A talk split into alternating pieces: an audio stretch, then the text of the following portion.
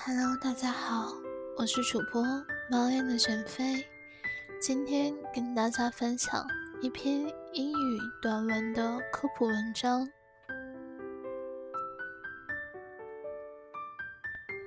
福林效应，智商测试结果逐步增加。An introduction to the Following effect.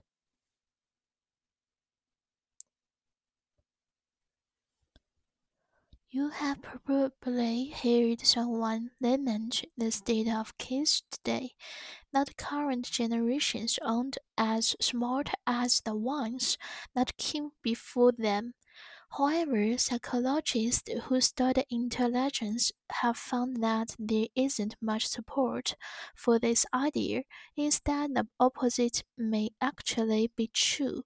Researchers studying the Flynn effect have found that scores that IQ tests have actually improved over time. Below we will review that the Flynn effect is, some possible explanation for it, and what it tells us about human intelligence. What is the Flynn effect? The Flynn effect, first described in the 1980s by researchers Jim Flynn, refers to the finding that scores on IQ tests have increased in the past century. Researchers studying this effect have found wide support for this phenomenon. One research paper published by psychologist Lisa Trahan and her colleagues combined the result of other published studies, which include a total of over 14,000 participants, and found that IQ scores have indeed increased since the 1950s. Although researchers have documented some expansions, IQ scores have generally increased over time. Trahan and her colleagues observed the existence of the Flynn effect is really disputed. Who does the Flynn effect happen? Researchers have put forward several theories to explain the Flynn effect. One explanation has to do this with improvements in health and nutrition. For example, the past century has seen a decrease in smoking and alcohol use in the pregnancy, discontinuation of the use of the harmful lead paint, improvements in the prevention and treatment of infectious disease, and improvements in nutrition. In other words, the Flynn effect could be partially due to the fact that over the 20th century we have started addressing many of the public health issues that prevented people in earlier generations from reaching their full potential.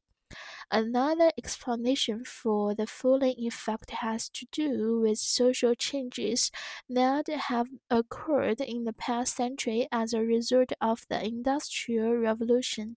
In a TED talk, Flynn explains that the world today is a world where we have had to develop new mental habits, new habits of mind.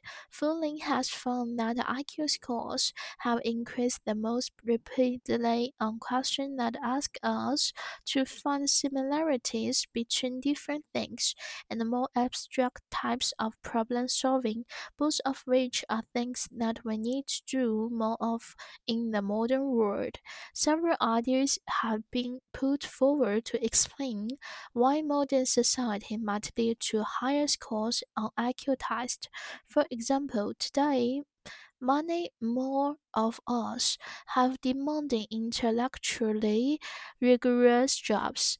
Schools have also changed, whereas a test at school in the early 19 1990 might have been more focused on memorization. A recent test might be more likely to focus on explaining the reasons for something. Additionally, more people today are likely to finish high school and go on to college. Family size tend to be smaller, and it has been suggested that this may allow children to pick up a new vocabulary word while interacting with their parents. It's even been suggested that the entertainment we consume is more complex today. Trying to understand and anticipate plot points in a favorite book or TV drama may actually be making us smarter.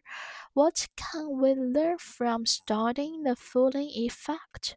The Flynn effect tells us that the human mind is much more adaptable and malleable than we might have thought. It seems that some of our thinking patterns aren't necessarily innate, but rather things that we learn from our environment.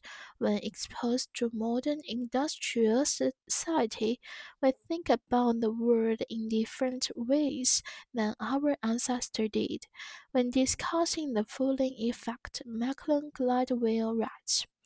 If whatever the thing is that IQ test measure can jump so much in a generation, it can't be all that immutable and it doesn't look all that innate.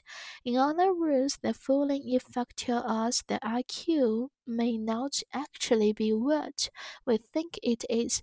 Instead of being a measure of nature, nature, unlearned intelligence is something that can be shaped by the education we receive and the society we live in.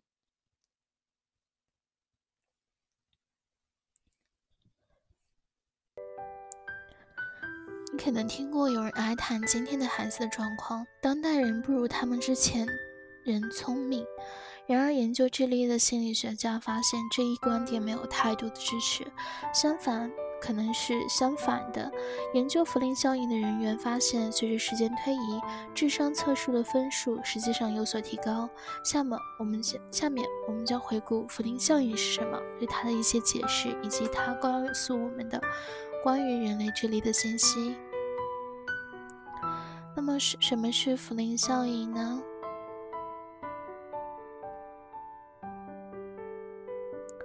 福林效应由研究人员 James 福林在一九八零年代解释了这一现象。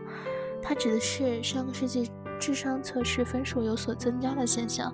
研究人员发现这一现象得到广泛支持。心理学家 Lisa 和他的同事发的一篇论文，结合他发表的结果。表明智商分数确有提高，尽管有一些例外情况，但智商分数普遍随着时间的推移而增加。换言之，这可能归于一个事实：在二十世纪，我们已经开始解决了许多公共卫生的问题，这些问题阻碍了前几代人发挥潜力。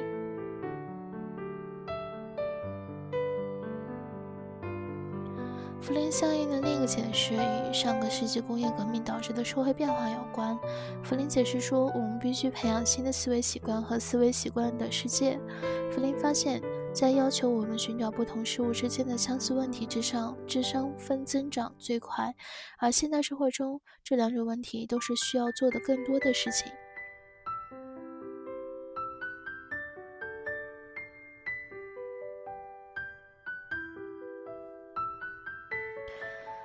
还有人可能，更多的人他是完成了高中学业，并且继续上了大学，家庭规模往往比较小。有人建议这可能会让孩子与父母互动时学到新的词汇，甚至有人认为，我们今天的消费娱乐更加复杂，试图理解和预测最喜欢的书或电视剧中的情节，实际上会让我们表现得更加聪明。今天我们许多人有要求高、智力要求高的工作，学校也发生了变化。二十世纪学校初，它可能更加注重记忆，而最近的考试可能更加侧重于解释原因。